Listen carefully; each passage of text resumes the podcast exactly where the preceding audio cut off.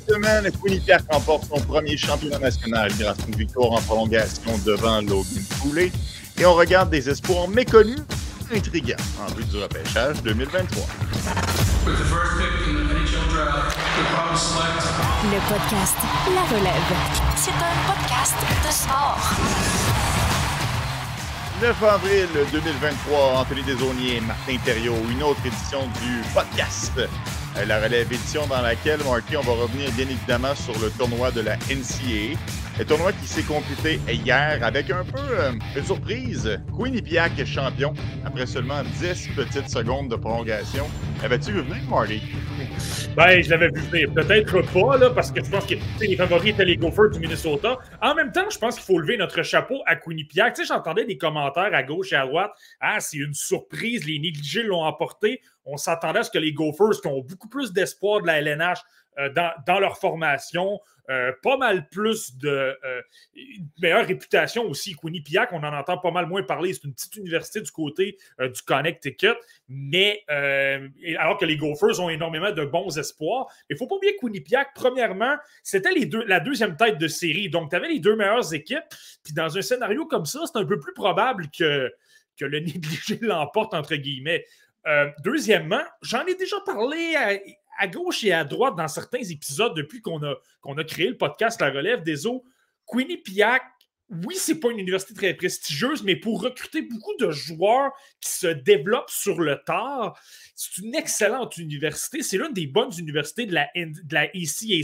On a des joueurs plus gros, plus expérimentés et plus forts physiquement. Donc, souvent dans ces matchs-là, ça fait parfois la différence par rapport à des équipes comme Minnesota qui ont plein de talent, mais qui ont des joueurs peut-être un petit peu plus de, euh, de 18 ou 19 ans. Puis là où je dois féliciter Quinnipiac euh, pour avoir regardé autant la demi-finale euh, contre, contre Michigan que la finale. Le, Ryan Pecknold, le système de jeu a été appliqué à la lettre. On n'a pas énormément de vedettes sur le plan offensif, mais on jouait super bien. Il y avait toujours un centre qui coupait, qui coupait le centre justement en zone neutre provoquait beaucoup de revirements, euh, un échec avant très agressif, on était extrêmement physique. Puis autant, je te parle de Michigan et de Minnesota qui sont euh, deux très, très grosses puissances. On a fait un excellent travail. On a menotté euh, les gros canons. Là, Logan Cooley, Matthew Nice, Jimmy Snuggerud. Ils ont peut-être moins, vu un peu hier. Donc, chapeau à Ryan Tu parles, Marty, euh, d'un système qui était bien appliqué par les joueurs. Euh, lorsqu'on regarde seulement le pointage, victoire en prolongation, bon match serré, mais lorsqu'on s'attarde au tir au but, 30 contre 15, euh, Yannick Perret a déjà été plus occupé que ça dans une soirée de travail. Oui, absolument. Puis ce que je trouve intéressant également de Quinnipiac, on perdait quand même 2-0, on a effectué une remontée. C'est vraiment vers la fin qu'on s'est démarqué. Puis comme je te répète, au niveau de l'exécution du style de jeu. Je vais te donner un exemple. Un espoir des Coyotes de l'Arizona, Sam Lipkin. Il n'est pas très connu. C'est un choix de septième tour, mais lui, c'est un attaquant de gros gabarit, 6 pieds 3 pouces, si je ne me trompe pas. Euh, il incarne pas mal le style qu'on apporte avec Quinnipiac. Un style je le disais, très hermétique. On ne donne pas beaucoup d'espace. On se replie très bien dans, leur propre zone. Donc, on, repousse les joueurs vers l'extérieur. J'enlève rien à Yannick Perret. Il a un succès. Il joue quand même bien. C'est quelqu'un qui se déplace super bien dans son filet.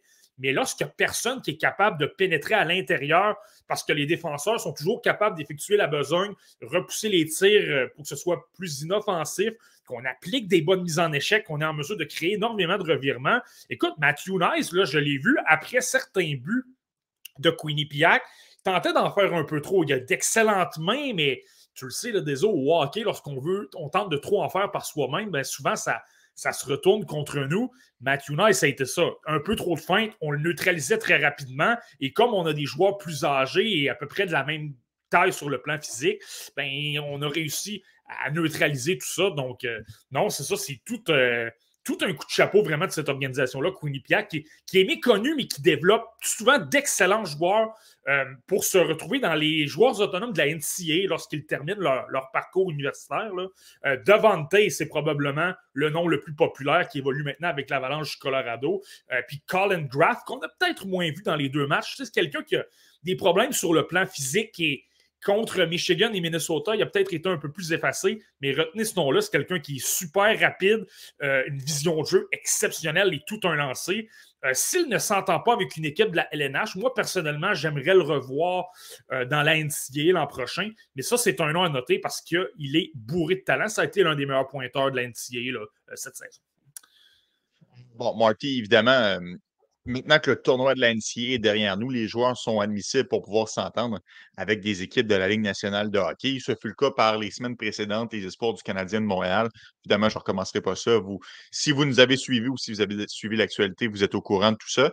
Mais là, il y a d'autres espoirs euh, tout récemment euh, qui viennent de signer. Le dernier en liste, Matthew Nyes, espoir des Maple Leafs de Toronto.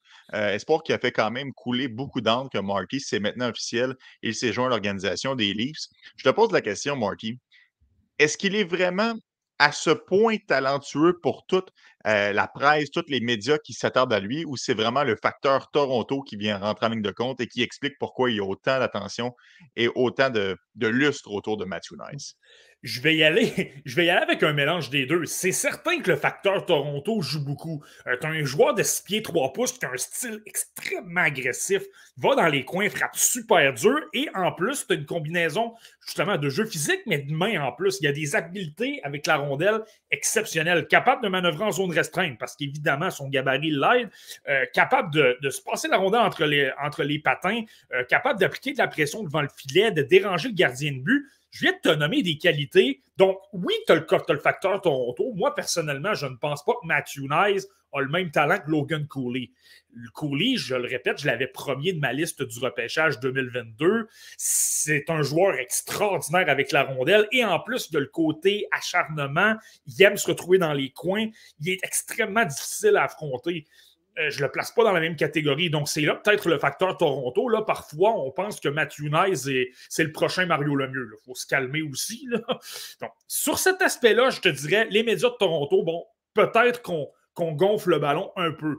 Par contre, je viens de te parler un peu de ses qualités, justement. Moi, je trouve qu'il manque de coups de patin, mais en même temps, il y a tellement d'autres belles qualités que, le côté physique et les mains, c'est une, une, combinaison de mains devant le filet avec très peu d'espace. Tu es capable de glisser la rondelle euh, rapidement derrière un gardien de but et que physiquement, non seulement tu n'es pas intimidé, mais tu en redemandes. Tu es constamment le joueur qui, qui domine dans les coins.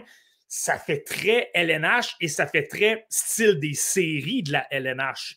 Donc, il y a certainement une part de mérite. C'est quelqu'un qui va débarquer dans la formation des Leafs et tu le sais par le passé, là, j'ai pas besoin de le raconter. Là, les Maple Leafs en série, c'est difficile. Et souvent, mhm. moi, je trouve que la principale raison pour laquelle c'est difficile, il y a énormément de talent. On a peut-être l'une des, sinon la meilleure équipe au niveau talent. Tu sais, Mitch Marner, Austin Matthews, John Tavares, William Nylander, tous ces gars-là sont bourrés de talent. Ils ont des tirs incroyables, des visions de jeu incroyables, sont capables de déjouer n'importe quel joueur sur la patinoire. Là où ça a souvent fait défaut, c'est qu'en série, le jeu ralentit un peu. Il y a beaucoup moins de pression parce que les adversaires, je vais le dire comme ça, c'est comme s'ils s'en allaient à la guerre. On va à la guerre, on est prêt à manger un coup de bâton, on est prêt à, à recevoir la mise en échec de plus, à donner le petit effort supplémentaire pour prolonger ta saison et ultimement gagner une Coupe Stanley. Les Leafs, au niveau physique, par le passé, il y avait peut-être un peu moins euh, de talent un, Ice qui a un style super agressif, qui est capable de justement se faire, faire sentir sa présence après les coups de sifflet parce qu'il ne va pas se laisser intimider. C'est quelqu'un, je trouve, qui a quand même du charisme. Là, si tu regardes son non-verbal, c'est quelqu'un de euh, qui, semble agréable, quelqu'un qui semble être un bon coéquipier. Mais je pense que c'est peut-être exactement une facette que les Maple Leafs vont avoir besoin, même si on s'entend, c'est pas Ryan O'Reilly au niveau euh, euh, leadership et expérience, mais dans le style qu'il pratique, je pense qu'il peut être, extrêmement utile euh, immédiatement aux Leafs. Donc, toi, Marty, tu t'attends à ce qu'il soit de la formation pour le premier match de la série contre Lightning de Tampa Bay? Et si oui, euh, dans quel rôle, sur quel trio le vois-tu évoluer? C'est un peu la question, justement, euh, que LVR vient d'envoyer sur, euh, sur le chat. Ben, sans aucun doute que je le vois dans la à moins d'une blessure, évidemment, mais certainement que je le vois dans la formation des Leafs pour, pour commencer les séries, ça c'est clair. maintenant, où je le place, c'est certain que je ne toucherai pas nécessairement aux deux premiers trios, je viens de le nommer on, a, on, a, un top 6 capable de battre n'importe quelle équipe. Et tu ne peux pas déloger mhm. Michael Bunting avec euh, Austin Matthews et Mitch Marner. Ce, trio-là est ensemble depuis environ deux ans. Ça va super bien. Il y a, des changements ici et là. là. Tavares a déjà joué avec Marner, mais essentiellement, ces trois-là jouent ensemble. Ça va bien. Tavares a une belle chimie avec, avec Nylander et tu ajoutes un, Ryan O'Reilly qui, lui, a plus une présence d'aller gagner des batailles. C'est justement le côté qu'il disait qu'il manquait au Least. O'Reilly l'apporte beaucoup. Gagner des batailles, euh, euh, se retrouver devant le filet, recevoir des coups de bâton, puis ne pas broncher, récupérer des retours quand même. Sur le troisième trio, par contre, là, je pense qu'il y aurait une place pour lui. Euh, présentement, je regarde qu'est-ce que ça donne. Là, tu as un Noel Cherry qui est, qui est au centre avec un Alex Kerfoot. Tu pourrais très bien glisser un Nice à côté de tout ça à Cherry dans un rôle peut-être moins offensif, même si je pense que Nice est capable de produire, mais un style surtout euh, d'intensité, d'appliquer de l'échec avant, de récupérer des rondelles, de frapper, de, déranger l'adversaire et là, par la suite, d'envoyer des lancers au filet et de trouver une façon comme ça de, déranger le gardien de but, mais également de marquer. Je pense que ça va être, euh, euh, du moins pour les séries actuelles, on verra pour dans le futur, mais du moins ce printemps, là, moi, c'est le rôle que je pense qu'on pourrait confier à un gars comme Matthew Nice. Sam Marty, j'ai hâte que les séries commencent. Bien évidemment, la saison de la Ligue nationale de hockey se termine jeudi prochain. Donc, on aura des réponses à nos questions assez rapidement. Bon, Marty, euh, Matthew Nice, tu l'as mentionné, on a gonflé beaucoup les pneus de son cas du côté de Toronto. On a fait un peu la même chose avec Sean Farrell à Montréal. Je te pose la question, si on met les deux espoirs un à côté de l'autre, lequel tu repêches en premier? Euh, c'est une bonne question. Là. C'est certain qu'on ne parle pas tout à fait de la même âge non plus. Sean Farrell était peut-être un peu plus âgé. Euh, je, suis pratiquement. C'est une bonne question, celle-là, parce que j'adore Sean Farrell. Je vais, je vais être honnête, j'avais Matthew Nice pas mal loin lors de son année de repêchage. C'était pas nécessairement un de mes bons coups, parce que justement, ce que je trouve qui est une lacune dans son cas, c'est son coup de patin. Même avec les Gophers, moi, c'est ce qui me il y en a qui sont plus optimistes que moi. Là. Moi, j'ai tendance à penser que ce n'est pas nécessairement quelqu'un qui va devenir une super vedette offensive parce qu'il manque de coups de patin. Mais au niveau des détails, ça, il n'y a pas de problème. C'est quelqu'un qui peut amplement jouer dans une formation au minimum sur un troisième trio. Et là, avec l'attaque, avec les mains, tout ça, le côté agressif devant le filet, je pense qu'on peut me dire top 6. Mais euh, si j'avais un choix entre les deux, supposons en date d'aujourd'hui, j'irais avec Nice parce que tu as plus de certitude sur le plan euh, physique. Il est plus jeune aussi, comme je le mentionnais. Mhm. Euh, donc, pour tous ces aspects-là de, de, risque, dans le fond, d'avoir un, joueur qui est sûr et certain d'évoluer dans la LNH, j'y vais avec un, euh, vais avec un Eyes, mais je, je, le répète souvent, j'adore Sean Farrell. C'est quelqu'un que j'avais très haut lors du repêchage 2020. Là, donc, c'est vraiment pas un désaveu à l'endroit de à l'endroit de Sean Farrell. Puis la preuve aussi, c'est que Farrell était repêché au quatrième tour et Nice au deuxième tour. Donc, il y, a une certaine différence et je pense que le gabarit fait euh, joue un rôle là-dedans. Excellent, Marty. Merci de t'avoir mouillé sur euh, celle-là qui n'était pas évidente. Il y a Adam dans le chat euh, qui mentionne que lui, il prendrait Sean Farrell. Euh, Matthew Nice, 57e au total en 2021. Marty, pour les gens qui ne le savent pas, tu es un partisan du Wild. Pour ceux qui nous suivent depuis déjà un bon moment, mmh. ben, ils le savent déjà. Et je veux que tu me parles de Brock Faber. lui, il a signé avec le Wild. Ça a été le premier joueur de l'Université du Minnesota, justement, à s'entendre avec une équipe de la Ligue nationale de hockey. Là, Marty, euh, je te repose sensiblement la même question que Matthew Nice. Où est-ce qu'il va, est va s'insérer dans la formation du Wild s'il s'insère? Euh, la question, c'est là que tu vois que les choses changent vite parfois dans le hockey. Hein. Euh, là, ce qui a été obtenu l'été passé, je, le rappelle, là, Brock Faber, c'est pas un choix du Wild, c'est un choix des Kings, mais a été impliqué dans la transaction de Kevin Fiala. Kevin Fiala a été échangé aux Kings en retour de Brock Faber et d'un choix de premier tour qui est devenu Liam Ergren, le, euh, le gros allié suédois qui va super bien dans les séries de l'Allsvenskan présentement. Euh, c'était ça la transaction. À l'époque, moi, je disais, et même Bill Guerin ne s'en cachait pas, il disait on va le, renvoyer avec les Gophers du Minnesota, on va le laisser discuter une saison et immédiatement, lorsque ça va se terminer, on lui donne un contrat et on l'amène dans la formation immédiatement, pas euh, après quatre ou cinq matchs, après des blessés ou des expériences qui ont été infructueuses tout de suite parce qu'on l'aimait vraiment beaucoup. Là, par contre, le scénario a un peu changé. si un gars comme Kellen Addison, présentement, ne joue même pas parce qu'il a congestion à droite, alors qu'il c'est l'une des meilleures recrues au niveau des points dans la LNH, j'ai du mal à voir un Brock Faber jouer à court terme à moins de blessures. Euh, présentement, comment ça se passe? On tassera pas Jared Spurgeon. Ça demeure le capitaine et ça demeure l'un des, bons défenseurs dans la LNH. Matt Dumba, je comprends qu'il y a des doutes, mais euh, je pense qu'il joue peut-être un peu mieux récemment, pas nécessairement sur le plan offensif, mais euh, physique sur le plan défensif. C'est pas mal plus euh, reluisant que ça l'a déjà été dans le passé. Et Bill Guérin quand même vanté souvent dans les médias. On tassera pas Matt Dumba. Puis ben, John Klingberg, je n'ai pas besoin de te, le mentionner. C'est un défenseur excellent au niveau offensif, l'un des meilleurs de la LNH. Il apporte une dimension euh, que le Wild n'avait pas avant cette transaction-là. Quelqu'un qui bouge bien la rondelle, qui est capable d'ouvrir des lignes de passe ou des lignes de tir, avoir un cerveau en avantage numérique.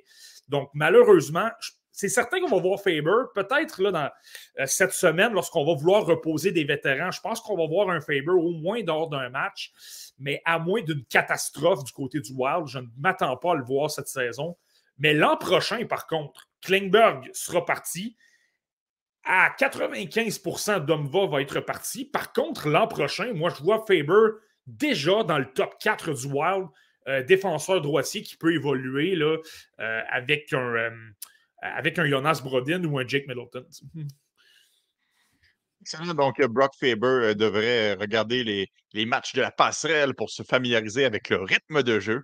Euh, tel le mmh. veut le, cliché. Donc, euh, mais ça, ça va être intéressant à suivre. Hein. Tu sais qu'il y a bien des gens, Marty, qui mettent le Wild euh, comme des sérieux prétendants, comme des favoris pour l'obtention de la, Coupe Stanley.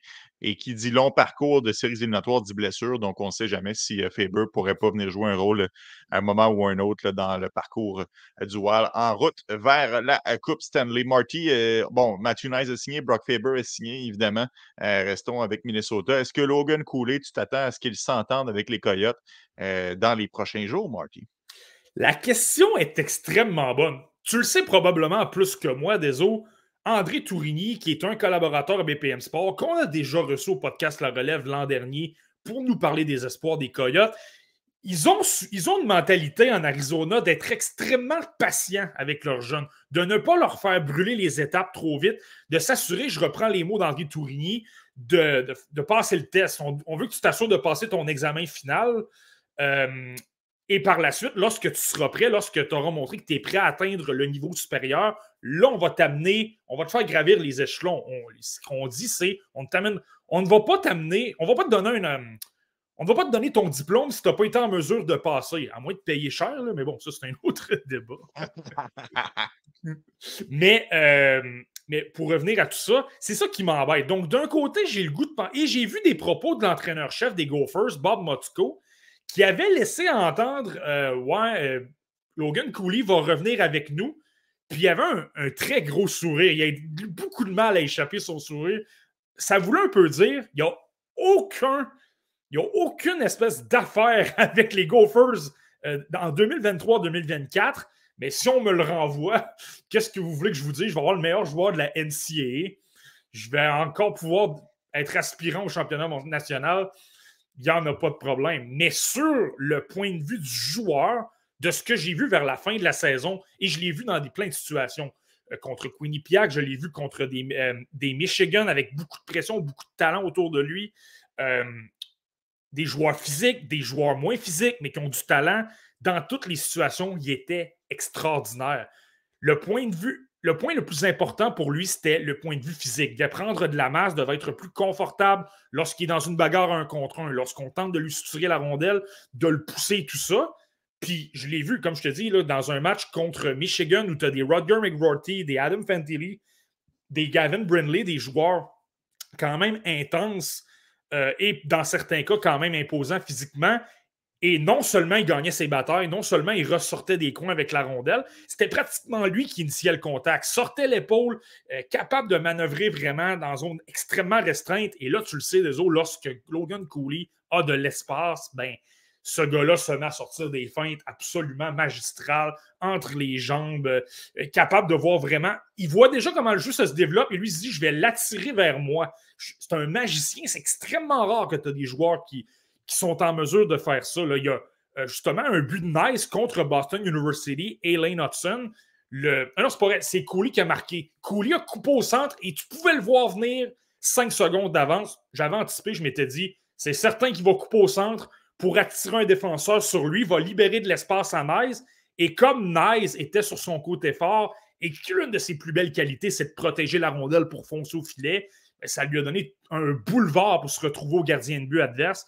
Cooley a saisi le retour pour marquer. Et ce sont des gestes comme ça qui sont peut-être anodins, qui n'ont pas l'air de dire grand-chose, mais qui font en sorte qu'un Logan Cooley, c'est un joueur qui va devenir une vedette, un joueur de premier plan. Et sur ces aspects-là, je pense qu'il est prêt pour la LNH. Mais je le répète, désolé, euh, les Coyotes ont, tendance à vouloir être patients. On le veut avec Dylan Gunter, qui est présentement dans la WHL. Euh, ça se peut que j'ai tort. Mais au niveau du talent, il est prêt pour la LNH. Il est certainement prêt pour les Coyotes, où il y a peut-être un, peu moins de talent présentement. Sauf que chez les Coyotes, on est parfaitement conscient de la position euh, dans laquelle on se trouve. Donc, on ne veut pas euh, précipiter les choses. Ça ne sert à rien de l'amener dans la Ligue nationale de hockey tout de suite. Ce n'est pas une équipe qui, à mon sens, devrait aspirer aux séries éliminatoires la saison prochaine non plus. Donc, qu'est-ce que ça donne réellement, outre le fait que lui donner l'expérience de la Ligue nationale de hockey? S'il peut continuer à se développer, et tu l'as mentionné, Marty, prendre l'aspect physique, hein, c'est moins chargé le calendrier dans la NCAA, peut développer un peu cet aspect-là aussi. Donc, euh, ça va être intéressant à surveiller pour Logan Cooley s'il s'entend dans les prochains jours. Mais je je me range, je me range comme toi, je pense qu'il va retourner. avec. Euh, ben c'est ce que j'en ai compris. Là. Tu penses aussi qu'il va retourner au Minnesota l'année prochaine? C'est ce qu'on semblait, ce semblait penser. Là. J'ai, il, va prendre, de ce que j'ai lu ce matin, il va prendre une période de réflexion. On va se donner quelques jours avant de prendre une décision. Euh, c'est dur à dire. Je, pense qu'il va s'entendre. Honnêtement, là, je pense qu'on va l'envoyer dans la Ligue américaine, par contre, l'an prochain. Je pense que ça va être ça le plan. Il ne commencera pas avec les Coyotes parce que tu le sais, Henri Tourigny le dit souvent, il veut développer ses espoirs dans de bonnes situations, développer des gagnants, développer des situations où tu gagnes, où tu, passes proche de gagner.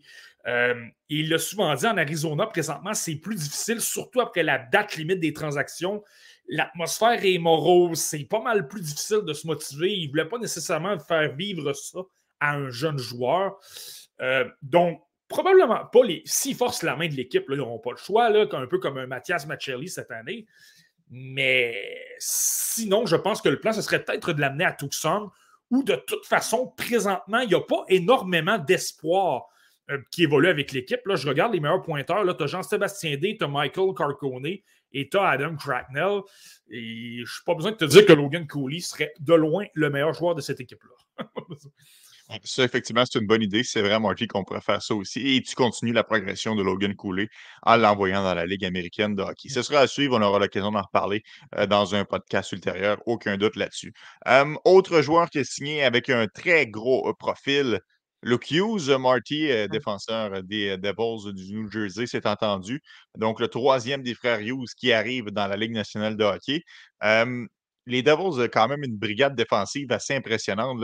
Évidemment, on peut racheter les Dougie Hamilton et les euh, Simon Nemeth qui s'en viennent aussi. Euh, Marty Luke est-ce que tu penses qu'il va avoir un impact immédiat dans la Ligue nationale de hockey euh, dès cette année? dès cette année, je ne penserais pas. Je vais t'expliquer pourquoi. Il va y avoir des matchs. Là, des Devils New Jersey sont très bien placés. On va donner des repos à des vétérans et assurément qu'il va avoir son match dans la LNH. Ce n'est pas, une inquiétude. La seule chose avec les Devils, c'est qu'on a énormément de profondeur et dans du hockey de série, je le mentionne encore, mais où tu dois bloquer des lancers, tu dois jouer extrêmement robuste, euh, autant devant le filet que dans les coins, où il n'y a pas beaucoup d'espace. Ça ralentit, mais c'est beaucoup plus physique par contre, beaucoup plus de coups de bâton. Euh, pas mal plus de, situations de jeu euh, qui peuvent être difficiles non seulement pour quelqu'un de moins solide physiquement, mais quelqu'un qui est plus jeune, comme un Luke Hughes. Euh, si c'était une, brigade défensive qui était moins solide, je ne dirais pas, mais tu regardes les Devils, tu as Ryan Graves, qui est, un excellent défenseur sur le plan défensif, joue avec John Marino. Euh, Jonas Siegenthaler, OK, c'est pas un nom très sexy, mais si on regarde souvent les statistiques avancées, euh, on regarde comment il se comporte sur la patinoire, on le qualifie souvent de l'un des meilleurs défenseurs défensifs de la LNH. Donc, on ne sortira pas un Siegenthaler. La possibilité, c'est qu'on sorte un Kevin Ball, le gros défenseur de 6 pieds 6 pouces, et qu'on place Luke Hughes à côté de Doug Hamilton. Mais premièrement, j'ai pas énormément porté attention aux Devils, mais j'ai le goût de penser que Kevin Ball va bien dans ce rôle-là. C'est un bon complément à Doug Hamilton qui est plus offensif, mais qui a des difficultés mhm. défensivement. Je ne suis pas certain que je voudrais voir un Lukio sur la première paire dès le jour 1. Je l'ai regardé pas mal à Michigan. On l'a vu au championnat mondial junior et on dirait qu'en se retrouvant avec le, le rôle de premier défenseur, de fer de lance, c'est correct. Il montre de la mobilité, il montre des jeux avec la rondelle. On le voit qu'il a un cerveau incroyable, une extraordinaire créativité. Par, contre, par moment, je trouve qu'il s'est fait prendre. Il a tenté un peu trop de choses. Euh, tentait d'appliquer de la pression trop rapidement sans analyser la situation et de voir qu'il y avait une, euh, une, relance à trois joueurs avec pleine vitesse. Ça donne des buts, ça donne des surnombres. On le voit au championnat mondial junior, ça n'a pas toujours été facile. Je préférerais peut-être qu'on amène un Lucius dans un rôle un petit peu plus conservateur, où on le protège un peu plus, où on l'amène contre euh, des troisièmes trios, des deuxièmes trios, des, éléments moins menaçants des autres équipes. Et je le répète, je ne pense pas qu'on va tasser un, un tout à l'heure ou un Graves. Donc, moi, j'ai l'impression qu'on va, du moins lorsqu'on va débarquer en série, on ne va pas lui donner de rôle, mais tu l'as encore une fois bien mentionné tout à l'heure, des il va, avoir, il va y en avoir des blessures. Il va y avoir des joueurs qui ne sont pas dans la formation qui vont être appelés à jouer un rôle. Et là, aussitôt que tu as une blessure, parce que Hughes est capable de jouer à droite, aussitôt que tu as une blessure, là, je pense que ça devient le septième défenseur. J'aime mieux entrer Luke Hughes qui peut avoir un impact offensivement qu'un coup de patin et qui est pas mal plus gros que ses frères, même quelqu'un de, euh, de 6 pieds 2 pouces. Euh, ben là, je pense que ça donne un, un extraordinaire avantage malgré le fait je ne le souhaite pas aux Devils, mais qu'un, par exemple, un Ryan Graves se blesse, là, tu peux entrer un Luke. Puis c'est moins dommageable que si tu es euh, les, euh, n'importe quelle autre équipe, tu as un gros défenseur qui se blesse et tu n'es pas vraiment capable de le remplacer. J'ai une question pour toi. Je me souviens de te l'avoir déjà posée il y a de cela quelques années euh, en ce qui concernait Jack et Quinn, mais là maintenant, je vais ajouter Luke euh, dans l'équation. C'était à me faire un, palmarès des trois frères euh, en ordre, évidemment, du meilleur au, moins bon, bien qu'ils sont les trois excellents. qui tu classes au premier rang, deuxième rang et au troisième rang? Moi, mon ordre, ce serait assurément Jack Hughes premier. J'adore Jack Hughes. J'ai toujours été un, un partisan invétéré de ce joueur-là, même lorsqu'il y avait des critiques en 2019 où on disait Ouais, il n'est pas très gros, il y a des, petits centres de cette, taille-là, on n'en voit pas énormément, ils n'ont pas énormément d'impact. Et tu voyais le talent, tu voyais les mains, tu voyais le cerveau avec la rondelle était capable de tout faire ou presque. Il devait simplement prendre un peu de force physique. Il est peut-être arrivé un peu tôt dans la LNH, ça a pris quelques années, mais là, je pense qu'on voit qu'est-ce que ça donne. Euh, au deuxième rang, je prendrais Quinn Yu. C'est quelqu'un que j'adorais euh, en 2018. Je l'avais quatrième dans, ma liste du repêchage 2018. Euh, c'est quelqu'un qui avait de l'expérience au championnat mondial contre des hommes, avait super bien fait. Si je ne me trompe pas, contre des Connor McDavid, contre des vedettes de la LNH. Donc, tu voyais que lui, la pression d'affronter des joueurs plus talentueux, plus âgés, il n'y avait aucun problème. Coup de patin, créativité, euh, agilité, là, être capable de tourner rapidement sur lui-même, se créer des occasions. Euh, ça m'a toujours plu beaucoup, même si défensivement, il y a des lacunes. Et par la suite, je mettrais peut-être Luke Hughes parce que oui, oui, il a un bon coup de patin, oui, il transporte super bien la rondelle et oui, il est pas mal plus gros que les autres. Par contre, j'ai toujours peut-être moins vu la, créativité, le, sens du hockey. Je ne dis pas qu'il n'y en a pas, au contraire, mais par rapport à ses frères, j'ai toujours trouvé qu'il était quand même pas mal en deçà. J'ai toujours eu du mal à voir le potentiel de, vedette dans son cas. Je pense que c'est un excellent défenseur. Ce sera un excellent défenseur, mais l'un des meilleurs de la ligue. Ça, je ne suis pas vraiment convaincu. Donc, c'est pour ça que Luke, je le placerais, je le troisième. Si Marty, ça nous euh, fait une belle perspective des frères Hughes. Euh, bon, on a mentionné déjà les noms de Matthew Nyes et de Logan Cooley depuis le début du podcast, mais ce ne sont pas eux qui ont remporté le trophée Obi Baker, c'est Adam Fantilli, euh, sans, vraiment de surprise, honnêtement, Marty, qui a mis la main sur le trophée. Joueur qui est pressenti comme étant deuxième ou troisième lors du prochain repêchage. Marty, Adam Fantilli, à moins d'une grosse surprise, il a disputé son dernier match dans la NCA. Euh, on n'est jamais à l'abri d'une surprise. on le avec Owen Power lorsqu'il a été repêché premier en 2021, mais on s'entend, c'était pas. j'enlève rien à One Power, c'était un excellent défenseur, mais c'était pas la, même chose que ce qu'on a vu avec Adam Fantilli euh, cette saison. Je veux dire, à moins d'une surprise extraordinaire, ce gars-là est prêt. Tu, le vois, par moment, je. Je le critiquais pratiquement. Je me disais, ah, prise de décision un peu ordinaire. Ah, ouais, je trouve qu'il en donne peut-être pas assez. J'aimerais le voir avoir plus de mordant, attaquer un peu plus les défenseurs adverses. Puis là, à un moment donné, je, me ramenais sur table et je me disais, écoute, arrête, là. Il n'a pas été repêché encore. Il a 17, 18 ans. Arrête un peu. Puis ça, c'est le défaut parfois de voir trop jouer un joueur. Là, tu, te mets à lui trouver des défauts, puis tu, veux te, contre, te contre-vérifier. Mais la réalité, c'est que Adam Fantilli, c'est ça. Tu le voyais jouer, puis tu pouvais, si je ne connaissais pas son âge, je ne connaissais pas euh, le joueur, etc., tu pourrais penser qu'il a 20, 21 ans avec son gabarit, sa vitesse, ses mains puis c'est pas le cas. Donc, ça montre à quel point c'est un joueur extraordinaire, de loin le meilleur joueur de Michigan. Et, il a les mains, il a le malgré qu'il est 6 pieds 2 pouces, a un coup de patin extraordinaire, patine comme le vent. C'est souvent l'un des, sinon le patineur le plus rapide sur une patinoire et il n'est pas 5 pieds 10 pouces. Donc, ça donne une idée à quel point toutes les équipes veulent ça. Euh, défensivement, il est excellent, il se replie quand même bien. Comme il a un bon coup de patin, ça aide beaucoup en relance, ça aide en transition. Donc, tu sais, ça, tu n'as aucun problème. Et là, en plus, tu ce que j'ai vu lors des dernières séries de la NCAA, autant euh, lors du Big Ten que lors du tournoi de la NCAA, et que ce gars-là, on avait des doutes un peu avec le championnat mondial des moins de 18 ans l'an dernier, championnat mondial cette année. Est-ce que ce joueur-là est capable d'exceller quand ça compte, lorsque la pression est là? Là, je pense qu'il a montré qu'il est en mesure de, faire face à la musique, il est en mesure d'en donner un peu plus. Tu sens qu'il a la petite Il n'a pas peur d'aller dans les coins après les coups de sifflet, de, se retrouver dans des mêlées, déranger l'adversaire, de frapper, terminer ses mises en échec.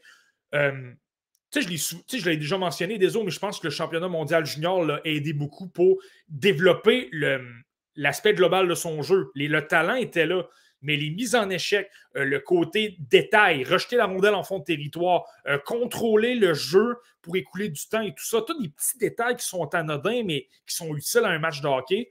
Je pense qu'il a appris beaucoup là-dedans et je pense qu'on en a vu un exemple un petit peu lors des, séries de la NCAA et lors du, fameux tournoi qui l'a amené au Frozen Four.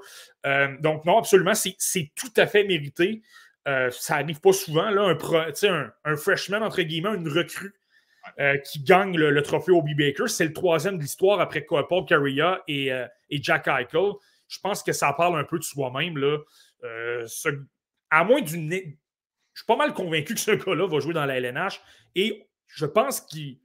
Pas qu'il va devenir immédiatement l'un des meilleurs joueurs de la Ligue, mais je pense qu'il va déjà avoir un impact, peut déjà s'insérer, tout dépendant de l'équipe où il se retrouve. Là.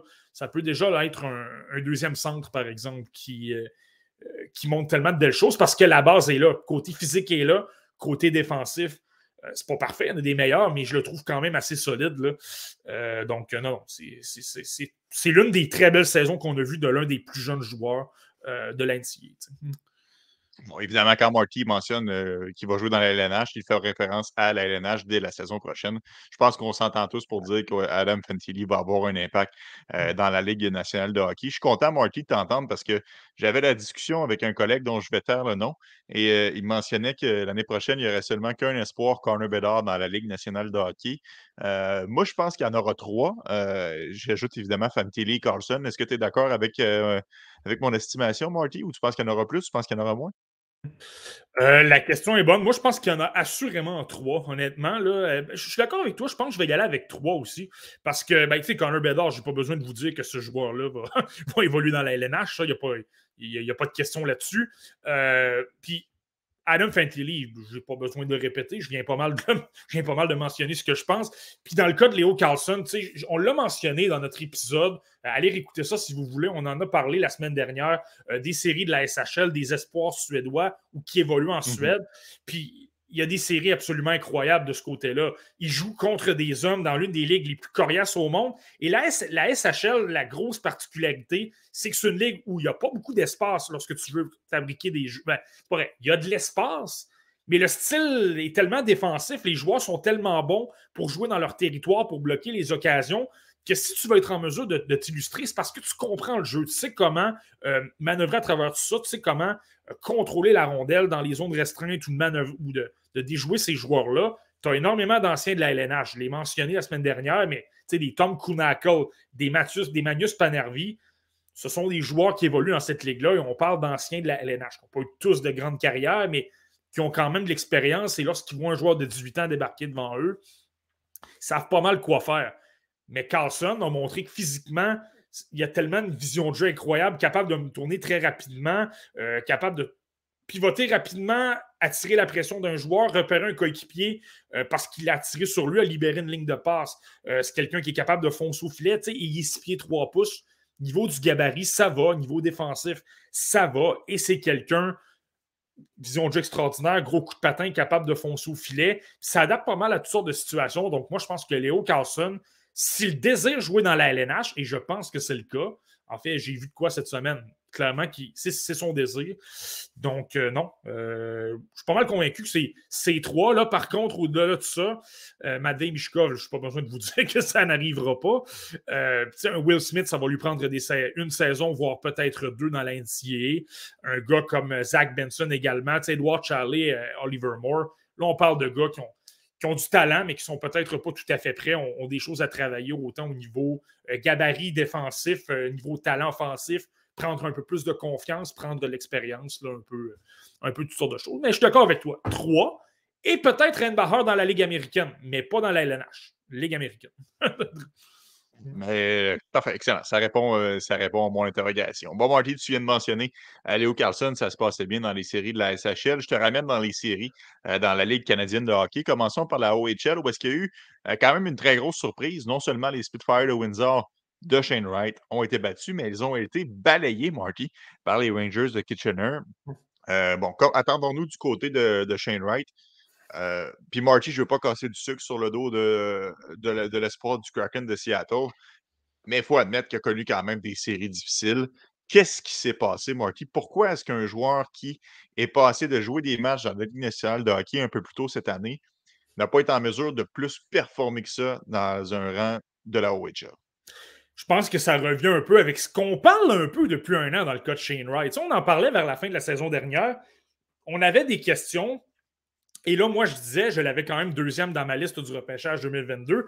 J'ai mentionné, pour être très humble, que je l'aurais repêché, j'étais les Canadiens, parce que j'avais plus de certitude pour euh, ses capacités à faire face à la pression. Je me suis peut-être trompé là-dessus, là, on, verra bien, mais euh, ça revient à ce qu'on se pose la question depuis l'an dernier son désir de vaincre, son intensité, son acharnement. C'est une chose d'arriver dans la saison régulière, d'obtenir quatre points par match euh, et de dominer tout le monde alors qu'il n'y a pas vraiment d'intensité. Tu sais, si tu débarques contre une équipe comme euh, euh, les Otters d'Erier, par exemple, qui n'est pas une puissance de la OHL, puis là, il n'y a pas de talent vraiment. Les défenseurs sont pas mal moins robustes. Euh, se place pas mal moins bien, se protège beaucoup moins bien euh, l'enclave, l'intérieur. Tu es capable de les déborder plus facilement.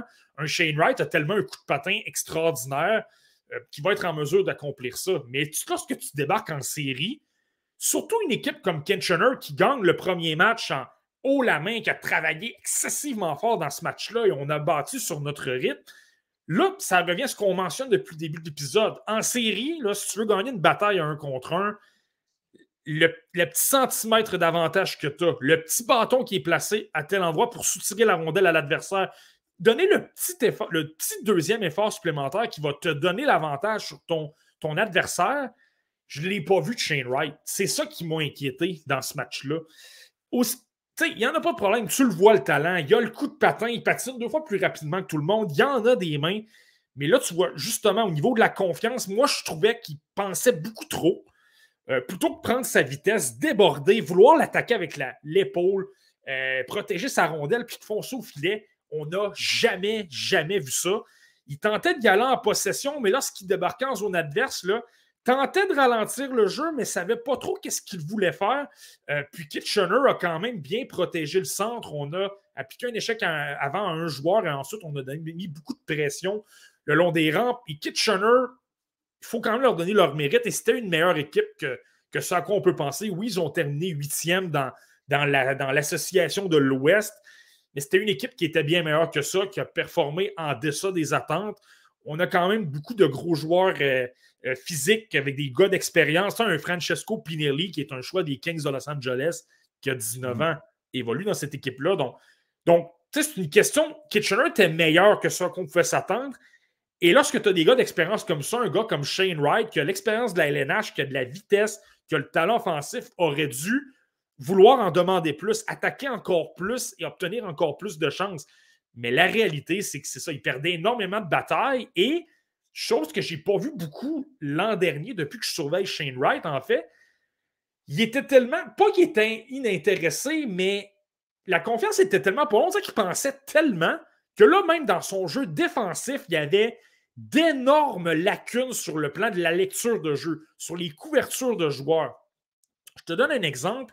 Dans le match numéro 3, il a terminé avec un différentiel de moins 3. Le deuxième but, c'est en désavantage numérique. C'est le centre. Premièrement, il perd sa mise au jeu. il a perdu. J'ai observé trois mises au jeu qui ont coûté des buts sur lesquels Shane Wright a perdu des mises au jeu. Euh, son réflexe initial, c'est d'appliquer de la pression sur le défenseur qui est Hunter Burstevich. Mais son défenseur qui, lui, tentait de mettre de la pression sur l'ailier pour euh, euh, tenter d'avoir l'avantage, lui, lui soutirer le bâton et éviter qu'il se retrouve avec la rondelle, il a chuté. Normalement, le défenseur aurait dû se retrouver à côté du gardien de but. C'est là que je suis un peu déçu de Shane Wright. Un joueur avec une, compréhension du jeu aussi bonne que lui aurait dû reconnaître que son défenseur était au sol, de se dire OK, je vais donner, je vais, je vais concéder la pointe, je vais, je vais protéger le devant du filet, je vais attendre que mon, mon défenseur se relève pour être en mesure de, compenser tout ça. Shane Wright a appliqué de la pression quand même, et ce que ça a fait en sorte, c'est que Burstevich, qui est un quand même quelqu'un d'excellent avec la rondelle, a remis ça à Carson Rakoff euh, le, long de la rampe. C'était la position que Shane Wright aurait dû occuper normalement, d'aller appliquer de la pression en tant que défenseur en désavantage numérique. Ray étant donné qu'il avait un million, de, un million de minutes pour accomplir son jeu, remis une passe devant le filet, on a marqué du côté de Kitchener. C'est anodin, c'est certain.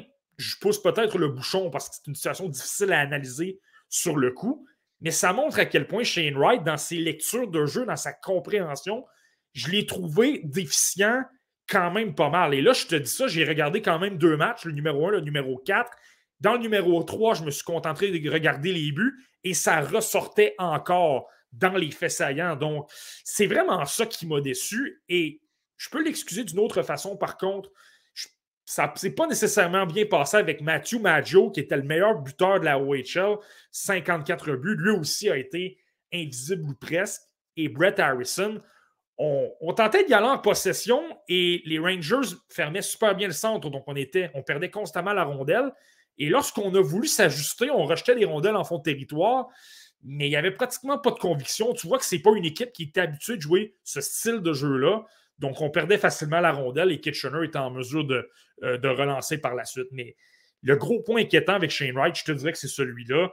J'ai pas trouvé qu'il avait beaucoup de désir de vaincre lorsqu'il se retrouvait à un contre un avec un adversaire pour les gens qui, sont moins familiers peut-être avec les forces et les faiblesses de Shane Wright, il faut comprendre que sa lecture de jeu et sa compréhension est vraiment une de ses forces. Donc, c'est pour ça que Marty, tu, relèves euh, cette situation-là dans laquelle habituellement, s'il avait été allumé, s'il avait été vraiment dans le match, il aurait assurément réagi autrement. Donc là, ça démontre un petit peu qu'il n'était peut-être pas focus, il n'était peut-être pas en mode, en mode série, comme on dit euh, par chez nous.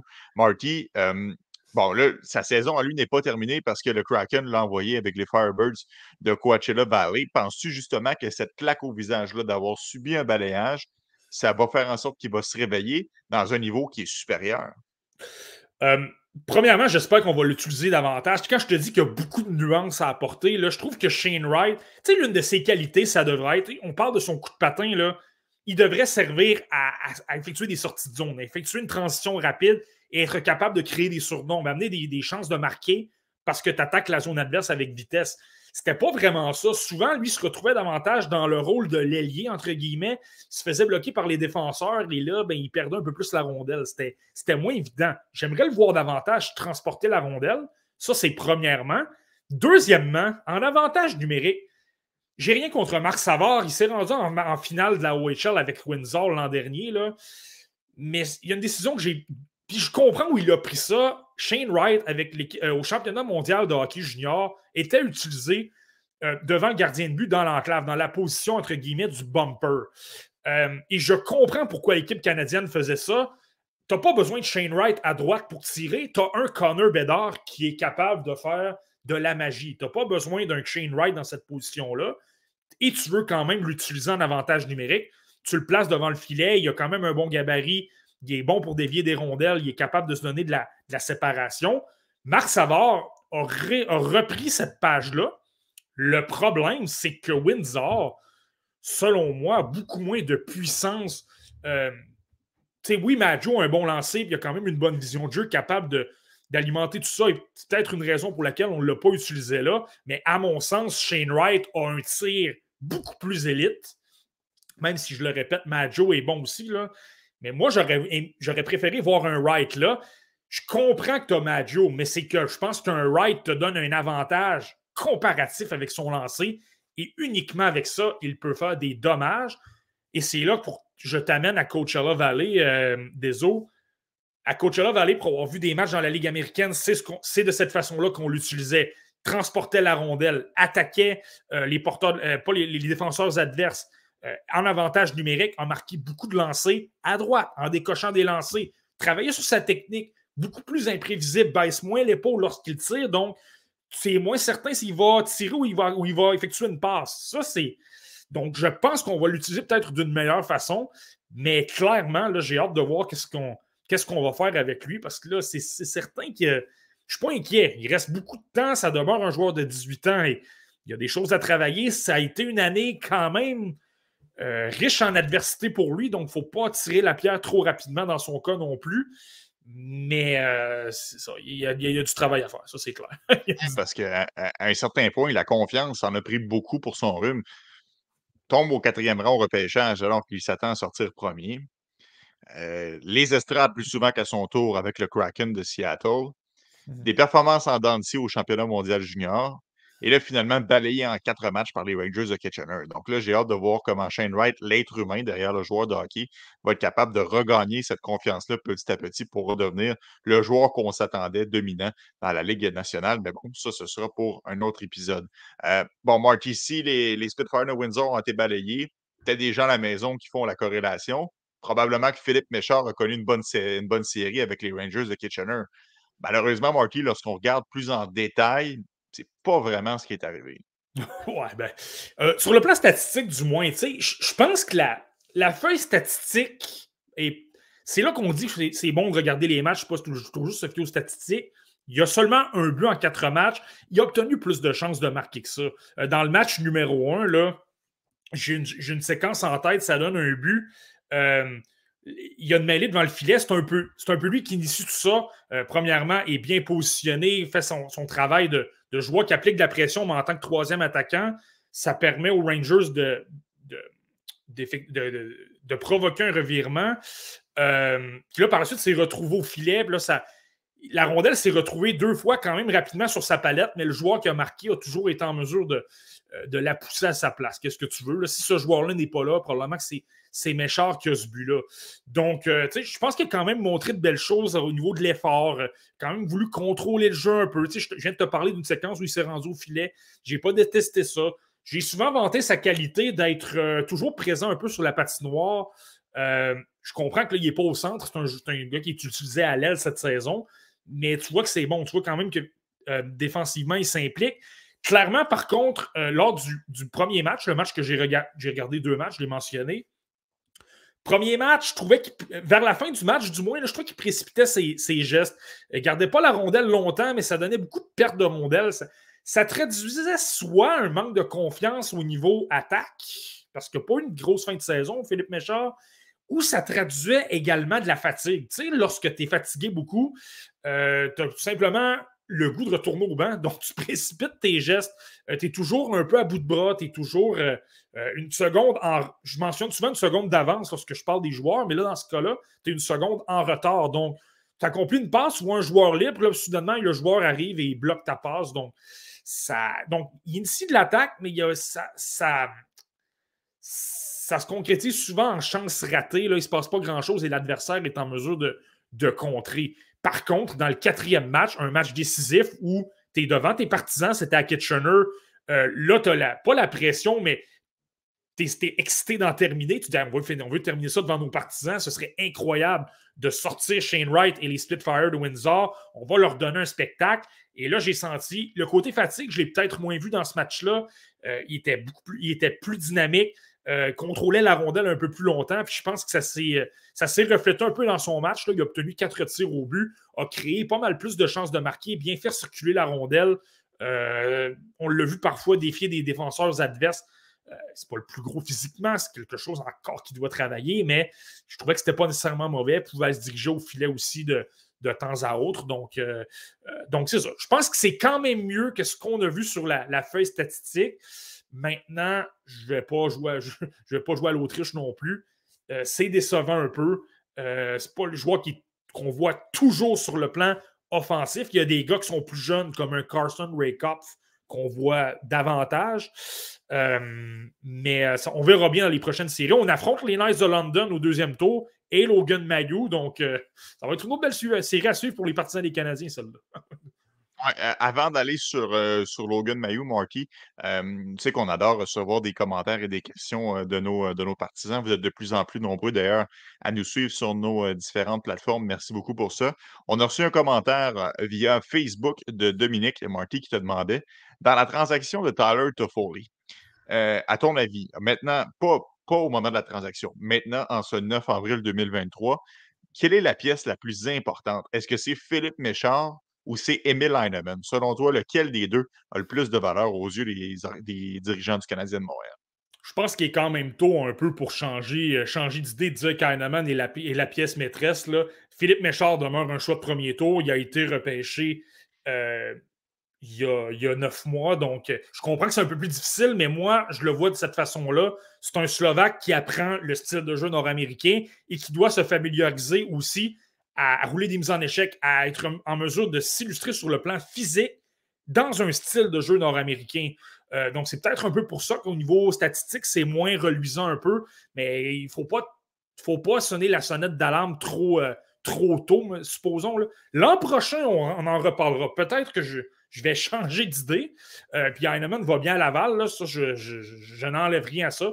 Pour l'instant, je garde ça avec, sur Philippe Méchard. Mais en passant des autres, je, lance une idée, je lance une question comme ça. Là. Supposons que, j'avais reposé, que j'avais posé la question il y a un mois lorsqu'Heinemann avait de la difficulté dans la SHL sur le plan statistique, je le répète. Est-ce que la question se posera encore? Je le, mentionne simplement comme ça. ah oui, c'est vrai que dans le hockey, ça change, euh, ça change rapidement, mais tu sais, Marty, loin des yeux, loin du cœur. Hein? Et euh, maintenant que, qu'Emile Heinemann est dans la cour du Rocket et qui va évidemment un train d'enfer, et ça change bien sûr la perspective des gens. Il n'y a pas de doute là-dessus. Puis je te rajouterais même que je suis convaincu que pour certains partisans, en regardant Jacob Pelletier à manger du popcorn dans les gradins à, Calgary, certains partisans sont contents d'avoir mis la main sur Hanneman plutôt que Pelletier. Donc, il y a bien des choses qui changent dans le hockey. Je ne te dis pas que c'est notre, notre perspective à nous, euh, mais, mais c'est comme ça que ça fonctionne pour bien les partisans.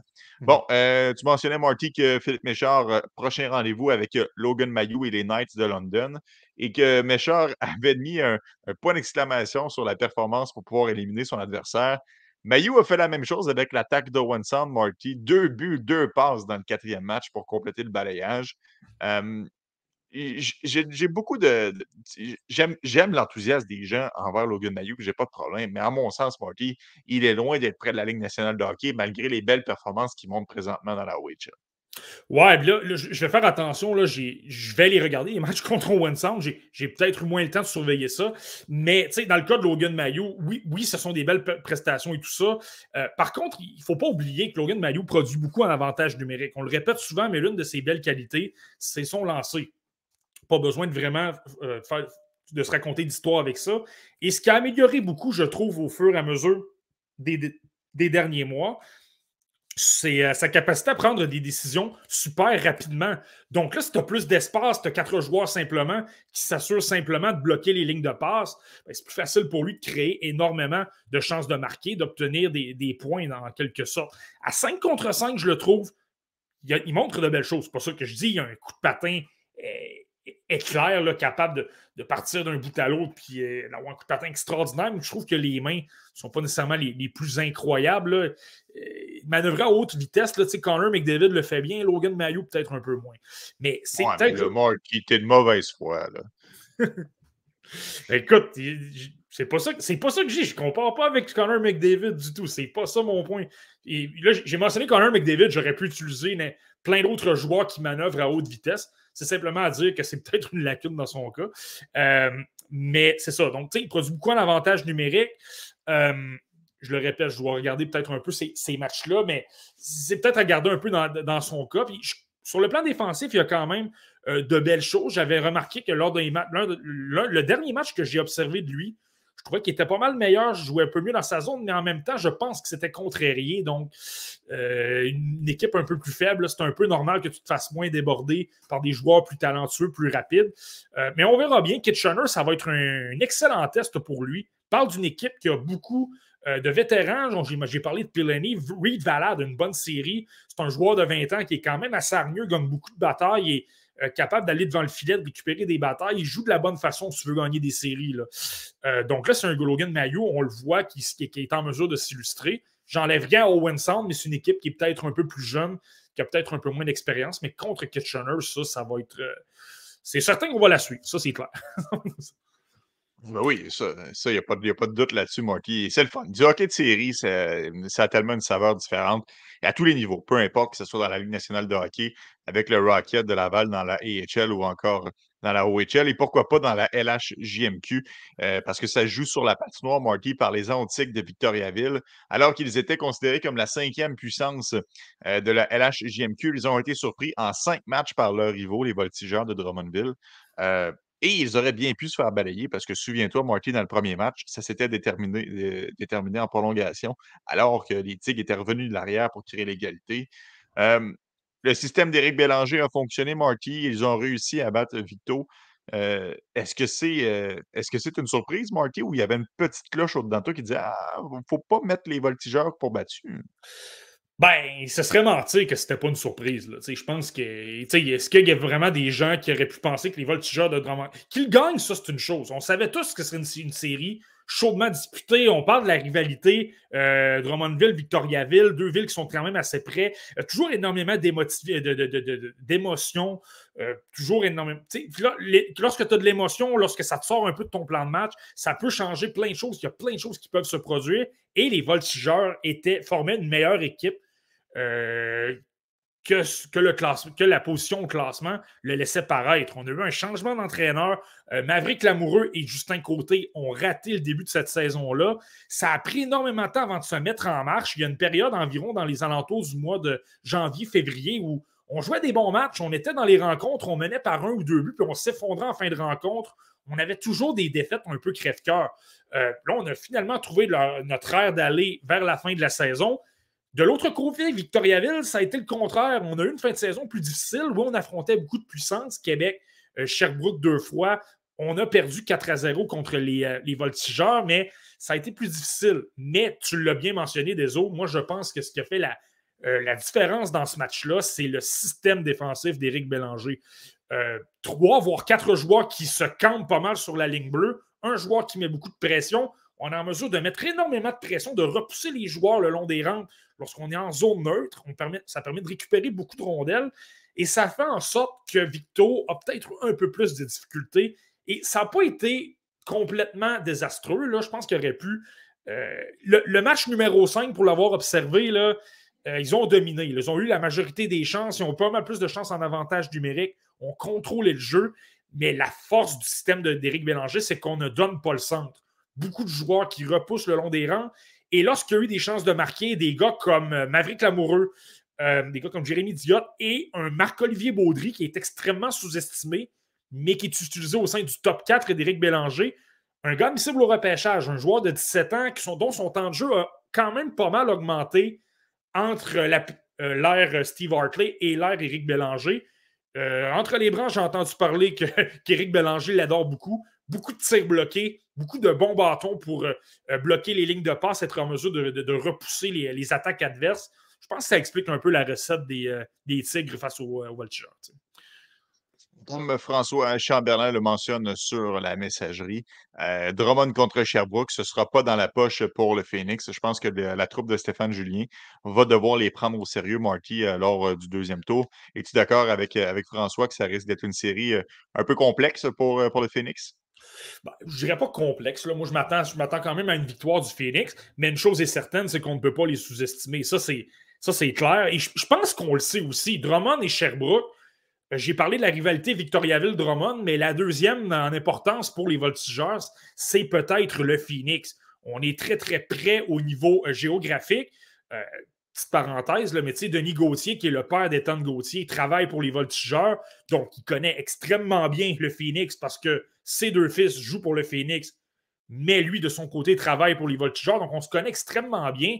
Euh, on sait à quel point cette équipe-là a beaucoup de travaillants des cols bleus qui travaillent super fort. On le sait qu'il y a des lamoureux. On le sait que c'est un style super hermétique, mais donc c'est certain que ça va être difficile. Je m'attends à ce que les Voltigeurs soient peut-être en mesure de gagner un match, mais par la suite, je pense que le talent du Phoenix va prendre le dessus. Puis, il faut être honnête aussi, le Phoenix a, énormément de joueurs travaillants. Le troisième, quatrième trio et même des éléments du top 6, il y a énormément de joueurs dont leur, ADN, c'est de l'échec avant, c'est de gagner des batailles, c'est de, de soutirer des bâtons, soutirer des rondelles, diriger ça au filet, de marquer sur des retours. Écoute, des, des, Anthony Monroe-Boucher, Israël Mianscom, Gauthier. Euh, Justin Gill est davantage un, fabricant de jeu, mais capable de se diriger au filet, capable de jouer dans, la circulation lourde. Maxime Côté, des gars comme ça, là, euh, c'est pas vrai que le Phoenix n'a que du talent. Ils ont, ils ont du caractère aussi. Là. Autre série que tu avais identifiée comme euh, euh, une série euh, intéressante, c'était celle entre l'Océanique et les Saguenay de Chicoutimi. Ne jamais parier contre l'Océanique de Rimouski. C'est ce que mentionnait mon collègue Michael Alancette sur Twitter. encore une fois, l'Océanique surprend Marky. Bien que les deux équipes étaient très près au classement de l'autre, belle prestation de la troupe de, Serge Beausoleil qui trouve toujours le moyen de motiver ses troupes pour arriver à fin près en série. Ouais, ben tu sais, encore une fois, moi je, mettais les Saguenayens gagnants, donc euh, c'est certain que c'est une surprise. Je pense que c'était pas nécessairement une surprise de voir l'Océanique l'emporter. Il y avait un point de différence entre les deux équipes. Et on sait à quel point Serge Beausoleil est un entraîneur-chef extraordinaire qui, qui est capable de bien préparer ses troupes. Et même s'il n'y a pas énormément de talent, les prépare bien, les prépare à aller à la guerre et tout le monde applique le système de jeu quand même pas mal à la lettre. Tu en parleras aussi, aussi Dogs de Saint-Jean l'an dernier. Euh, mais, mais en cinq matchs, là, je te dirais que c'est là que ça me surprend parce que, je le répète, mais j'ai observé beaucoup les Saguenayens en deuxième moitié de saison. Je trouvais qu'ils avaient une belle, une belle équipe. Je trouvais que leurs jeunes jouaient quand même bien. Euh, tu as des gars comme Maxime Massé, euh, André Lochko, qui jouait super bien. Tu, greffais des vétérans comme Fabrice Fortin euh, à tout ça, Alexis Morin qu'on a acquis de Drummondville. Euh, et tu avais des éléments au niveau défensif. Un Petteri Boulans qui joue quand même bien l'Européen. Euh, Charles-Antoine Davallée devant le filet, ça faisait le travail. Donc, moi, je me disais, je pense qu'on va l'emporter, on va bâtir sur la deuxième moitié de saison et on va être en mesure de, composer avec tout ça. Mais c'est mal connaître l'Océanique. Comme je le répète, on a à peu près 12 attaquants qui, Évidemment, il y en a des moins bons et d'autres meilleurs, mais on parle de joueurs qui ont pas mal la même, euh, la même caractéristique, on parle de travailleurs, on parle de joueurs qui appliquent beaucoup d'échecs avant, qui, se démarquent bien sur le plan défensif. Euh, et en défense, c'est quelque chose qui n'est pas négligé, mais tu as quand même des défenseurs qui sont imposants physiquement. Je t'en mentionne simplement deux. Là. Charles, euh, Charles Côté et Simon Maltais parlent de défenseurs de 6 pieds 5, 6 pieds 6 pouces c'est difficile lorsque tu te retrouves, devant le filet avec ces gars-là. Et tu as un Luke Coughlin à travers tout ça qui, lui, est un, bon manière de rondelle, quelqu'un qui a un cerveau en avantage numérique et qui prend des décisions quand même rapidement, là, même si plus petit en gabarit. Donc, euh, c'est, donc, chapeau à Berger Beau Soleil. Honnêtement, il a, fait un excellent travail pour euh, vraiment limiter ces, occasions-là. Et tu le sais, c'est pas déterminé encore l'adversaire de l'Océanique, mais supposons qu'on débarque contre les remparts de Québec, par exemple. Je pense que les remparts vont l'emporter quand même, mais je pense que Serge Beausoleil peut euh, pimenter cette série-là, non, non seulement sur la guerre psychologique et, euh, et tout ça, mais je pense que dans le système de jeu, on peut peut-être faire réfléchir les hommes de Patrick Roy un petit peu. Tu l'as mentionné, Marty, c'est pas encore déterminé. Euh, le Cyanic, leur adversaire pour le deuxième tour, parce que la série entre Moncton et Bécomo n'est pas terminée. Ça va être le match 6 demain. Euh, ça se passe du côté de Moncton. Donc, ça, ça va être à suivre. Euh, pour l'autre série qui est confirmée, c'est Erwin Noranda contre Gatineau, si ma mémoire est fidèle. Ouais, Erwin Noranda, Gatineau. Donc, euh, ça va être intéressant à suivre. On aura l'occasion d'en reparler plus en détail la semaine prochaine lorsque Alexandre Géval reviendra faire un tour sur le podcast. Marty, euh, euh, allons-y avec quelques joueurs intéressants en vue du prochain repêchage 2023. Et on, a fait beaucoup les, principales ligues au fur et à mesure que les épisodes se sont enchaînés. Là, aujourd'hui, on va regarder peut-être un petit peu plus des ligues obscures, mais ça ne veut pas nécessairement dire qu'il n'y a pas des bons joueurs. Évidemment, Cal McCarr, euh, me vient en tête immédiatement. Puis je pense que c'est l'exemple classique qui, est, toujours ressorti dans ce genre de choses-là.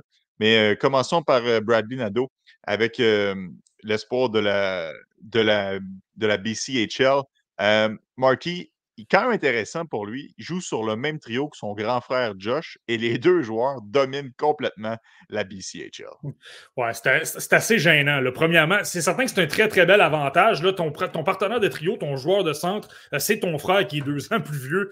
Euh, on fait la pluie, le beau temps, on domine complètement. Puis c'est ridicule à, voir à quel point euh, il y a une chimie. C'est quand même quelque chose à analyser, par contre, lorsqu'on parle de Bradley Nadeau. Là, je, J'en ai déjà parlé euh, à l'occasion, j'en avais parlé, je pense, lorsqu'on a parlé de la liste de Corey Pronman, à quel point je l'aimais beaucoup. J'aimais son, euh, son rang. Je pense qu'on l'avait, euh, ou je pense qu'il était Craig Button. Craig Button, le 24e, et je disais que j'étais content de le voir là parce que j'aime. non, c'est ça. Corey Pronman l'avait 29e. Je viens, de, je viens de le retrouver. Il aimait son sens de la compétition, il aimait son tir sur réception et son talent individuel. Ben, je vous dirais, ça résume assez bien Bradley Nadeau. Moi, ce que j'aime beaucoup, oui, c'est pas le plus gros. 5 pieds 10 pouces, 163 livres. Mais ce joueur-là, il y a une combinaison, premièrement, de vitesse. Donc, c'est quelqu'un qui a un excellent coup de patin, capable de vraiment transporter la rondelle.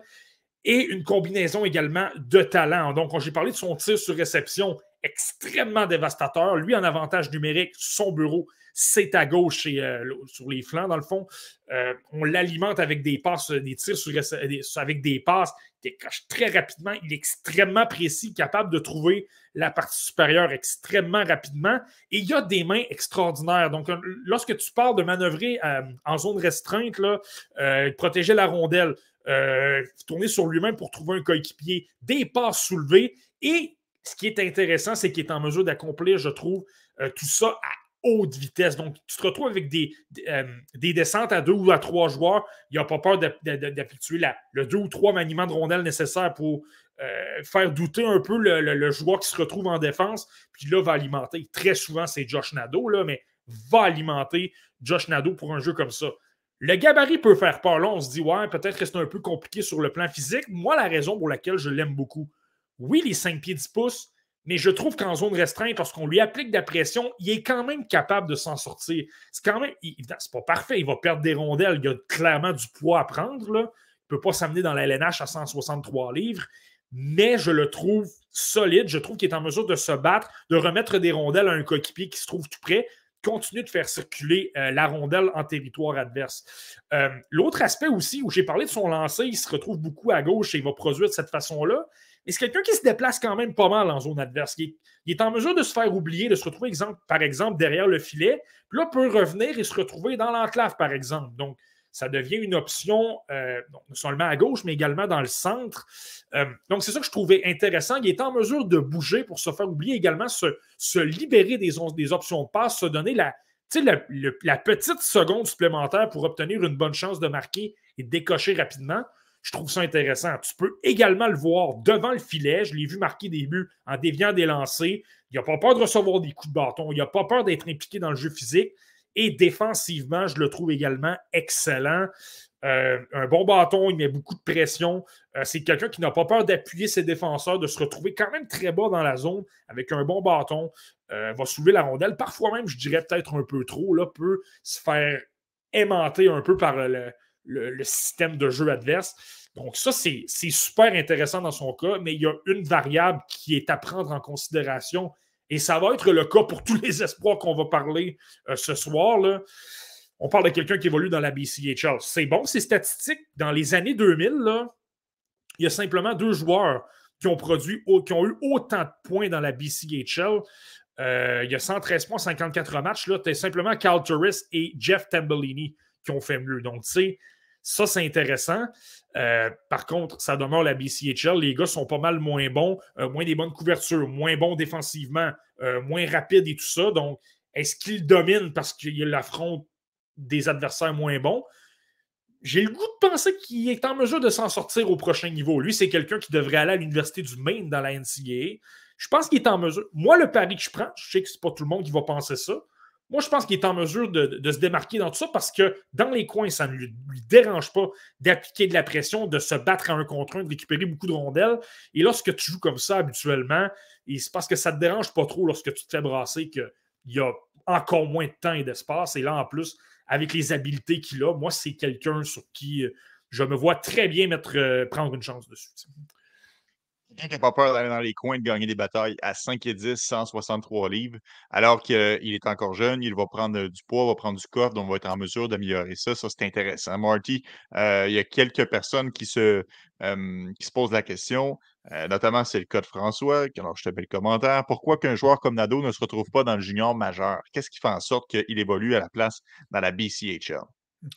Ça, c'est une, excellente question, puis je n'ai clairement pas toutes les réponses, mais je vais essayer, essayer d'expliquer le mieux, du mieux que je peux. Là. ce gars-là, puis il y, a une information qui est intéressante qu'il faut mentionner dans son cas. Là. Bradley Nadeau, euh, oui, il évolue dans la BCHL en Colombie-Britannique avec les V's de, Pentington. Pour ceux qui sont moins familiers, là, je te dirais, euh, les V's de Pentington, c'est pas mal les Knights de London. C'est les remparts de Québec de cette ligue-là. Ils ont beaucoup de revenus, parfois plus que certaines équipes de la WHL. On a beaucoup de joueurs de haut, niveau. C'est Tyson Jones, c'en était un qui a joué à Pentington dans le passé. Euh, on développe beaucoup de joueurs et on les amène ensuite pour d'excellentes carrières euh, dans la NCAA. Par contre, Bradley Nadeau, c'est quelqu'un qui est né à Saint-François de Madawaska. Ça, ça se trouve où? C'est au Nouveau-Brunswick, mais c'est pas très loin du Québec.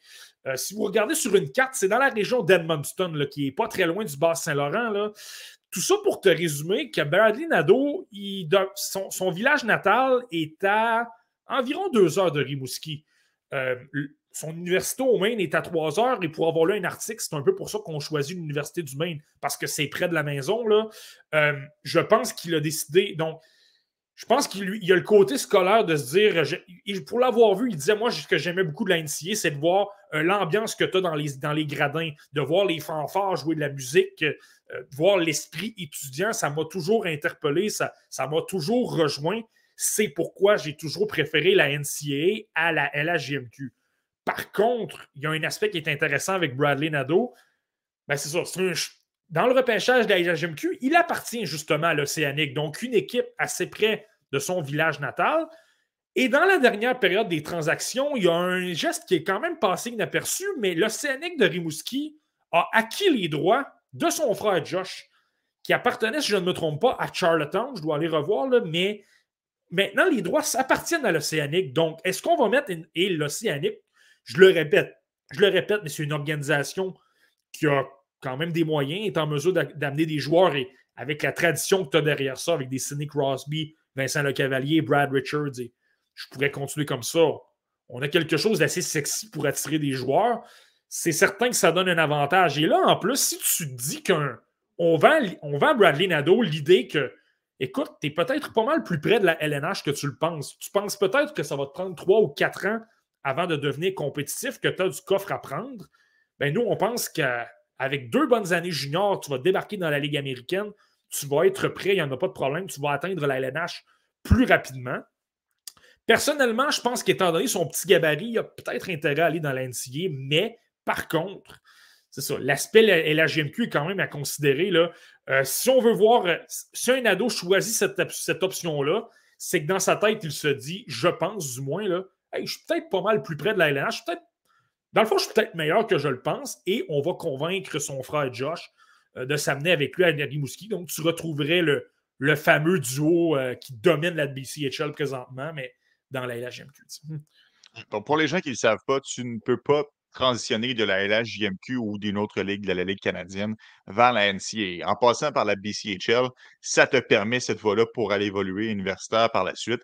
Euh, donc, c'est la raison pour laquelle que les joueurs parfois empruntent ce chemin-là pour se garder la porte ouverte euh, pour aller dans la NCAA. Donc, ça aussi, c'est évidemment un facteur qui est à prendre en considération. Euh, Bon, Marty, ça fait le tour pour euh, Bradley Nadeau. Euh, je serais curieux de t'entendre sur euh, son coéquipier Edar Suniev, qui, lui, lui, ne vient pas du Nouveau-Brunswick, mais bien de la Russie, et qui n'a pas du tout le, même gabarit non plus. Non, on, change complètement de registre. J'aime beaucoup, les, gens de la région d'Edmundston, mais là, on sort un peu de, ce registre-là. lui, il est super intéressant, et c'est intéressant parce que ça montre un peu, je pense, les mentalités chez, ceux qui suivent les espoirs. Aïdar Souniev, j'ai pratiquement le goût de dire, à l'exception du lancer, que c'est complètement un joueur complètement à l'inverse. Aïdar Souniev, c'est à, égalité avec Nado. Euh, il est le meilleur buteur de la BCHL, 45 buts. C'est le troisième meilleur pointeur de la BCHL derrière les frères Nado. Donc, ça vous donne une idée pour. Euh, ça vous donne une petite idée que, que, Pentington est quand même assez solide. Et c'est hallucinant de voir le schéma d'avantage numérique. Je l'ai mentionné, là, Nado se positionne à gauche. Euh, tu as souvent Josh qui, lui, se trouve pas, très loin euh, du filet, souvent dans l'enclave et tout ça. Et Souniev, lui, est sur l'autre flanc, mais à droite. Et c'est hallucinant de voir comment la rondelle circule rapidement. petite anecdote, tu as, un défenseur du côté de Pentington qui s'appelle Ryan Hopkins, qui est un défenseur essentiellement euh, assez mobile, qui bouge quand même bien la rondelle et qui, euh, qui, aime parfois décocher des lancers au filet. Je doute que ça va marcher dans la LNH, mais c'est le meilleur défenseur de Pentington. Et je me plaisais à regarder les matchs tout à l'heure, puis je me disais, est-ce que Nado va passer la rondelle à Hopkins de temps en temps? Il faisait constamment la passe transversale pour un Souniev ou un Nado.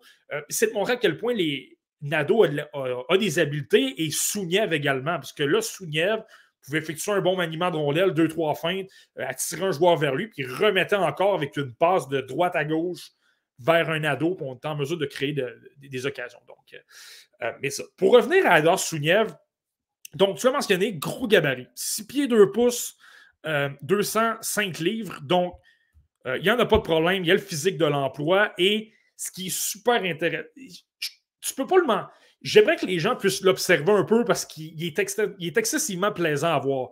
Il a un super beau coup de patin. Il est extrêmement fluide. C'est élégant et c'est rapide également. C'est élégant, il n'était pas rapide, c'est une chose, là, mais il est extrêmement rapide. Tu combines ça à des mains vraiment très vives, vraiment rapides. Euh, donc, lui, lui là, pour manœuvrer justement à haute vitesse, euh, manœuvrer entre deux bâtons, euh, puis être capable de s'ouvrir des lignes de passe également, euh, des passes soulevées. Il y a un arsenal de fin, de créativité qui est vraiment extraordinaire. le gabarit l'aide beaucoup lorsqu'il se retrouve avec la rondelle en zone restreinte. Je trouve qu'il est encore capable de manier la rondelle. Par contre, là, c'est là peut-être le petit bémol. Il est 6 pieds 2 pouces et 205 livres. Je trouve qu'il s'est amélioré tout au long de la saison là-dessus, mais je le trouve quand même un peu faible physiquement, malgré son gabarit c'est pas nécessairement qu'il joue beaucoup quelqu'un comme un.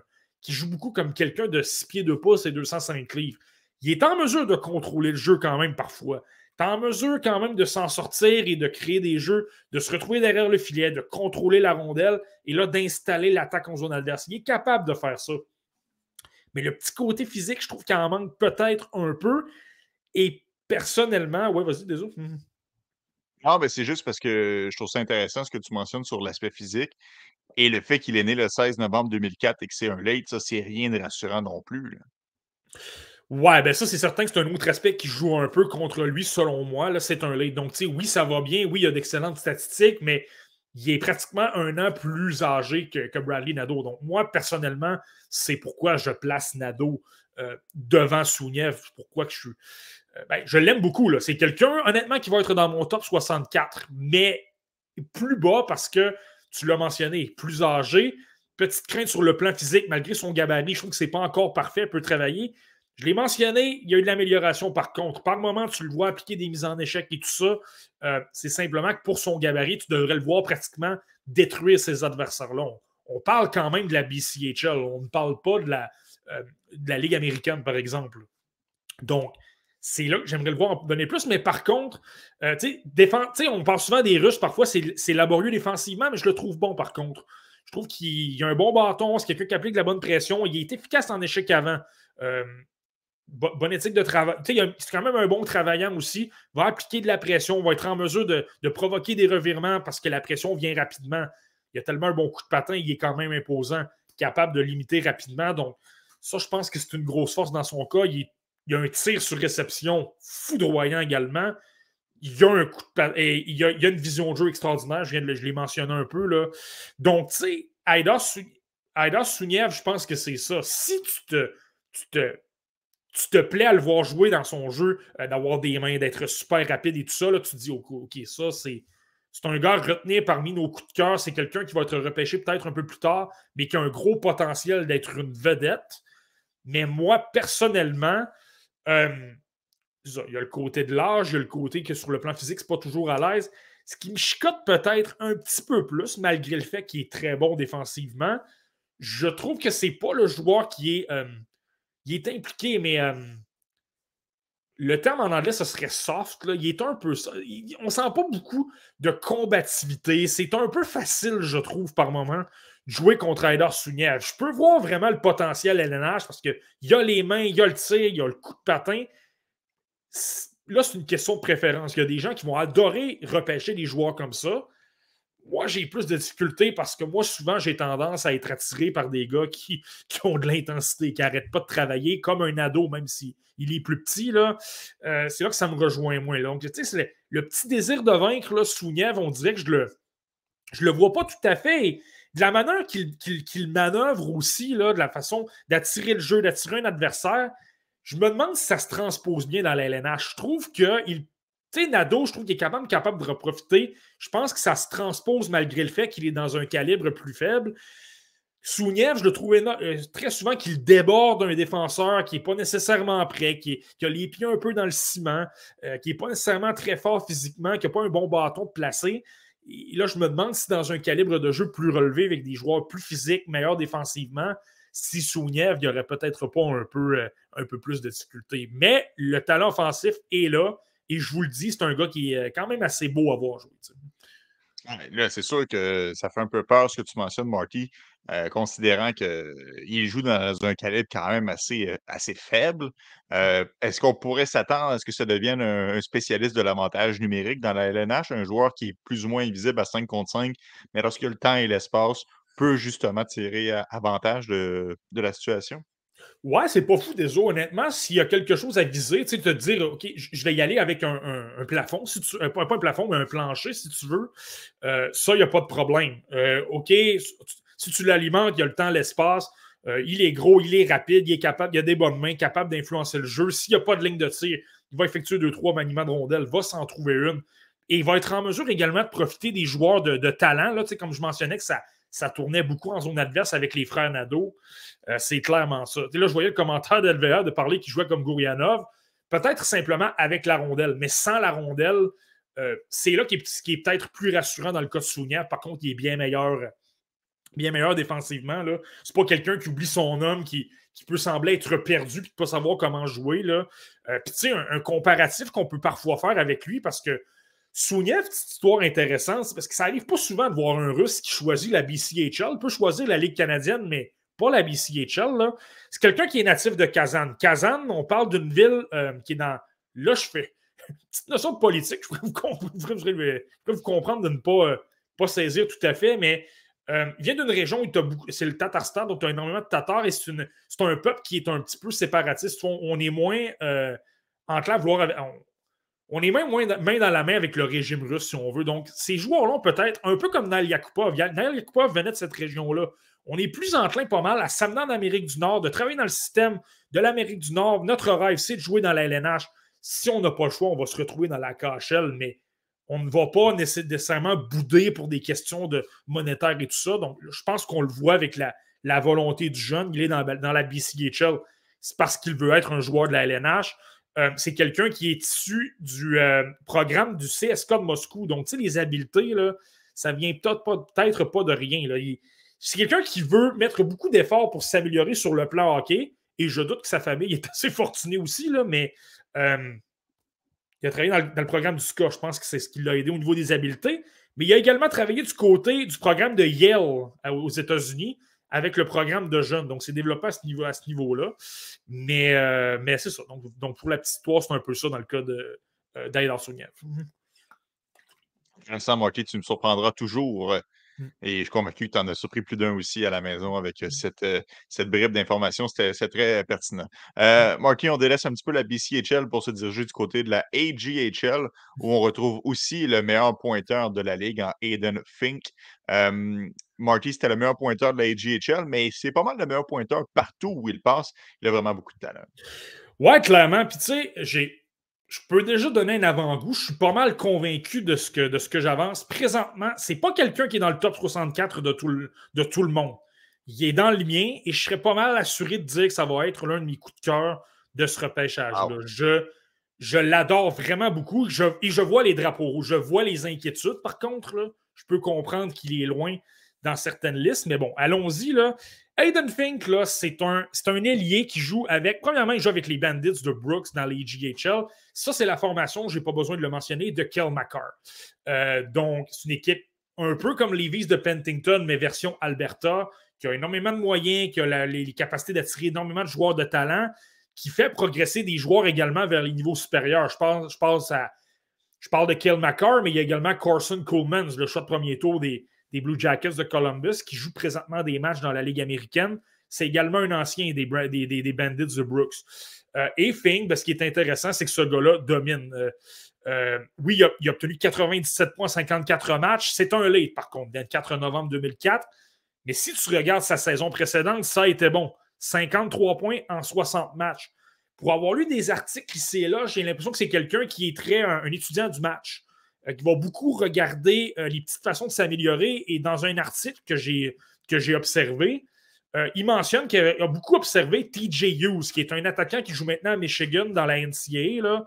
Il disait Je l'ai, vu décocher beaucoup de lancers dans ses techniques. Qui, ça m'a donné énormément de choses à travailler. J'ai transposé tout ça et ça m'a vraiment aidé beaucoup dans mon match. Donc, ça, c'est un, c'est un gars qui est très studieux et qui est prêt à faire toutes les petites choses pour s'améliorer moi, c'est quelque chose qui me parle, notamment prendre du poids, parce qu'à 152 livres, euh, encore une fois, ne peut pas s'amener dans la LNH avec cette taille-là. Et je comprends les craintes. C'est un late qui est aussi petit que ça. Euh, tu peux être un peu. Euh, tu peux être un peu frileux et te dire ça, ça ne fonctionnera pas. J'aime mieux prendre des joueurs comme un Souniev, par exemple, ou des, même si j'ai Souniev devant dans ma liste également, mais prendre des joueurs un peu plus sûrs, entre guillemets. Mais c'est ça. Donc, Fink, très bon niveau du style de jeu, ben, c'est ça. C'est pas un grand, c'est pas un gros joueur. Clairement, physiquement, par moments, c'est difficile. L'espace, il n'est pas toujours en mesure de, de, se créer de l'espace malgré la pression.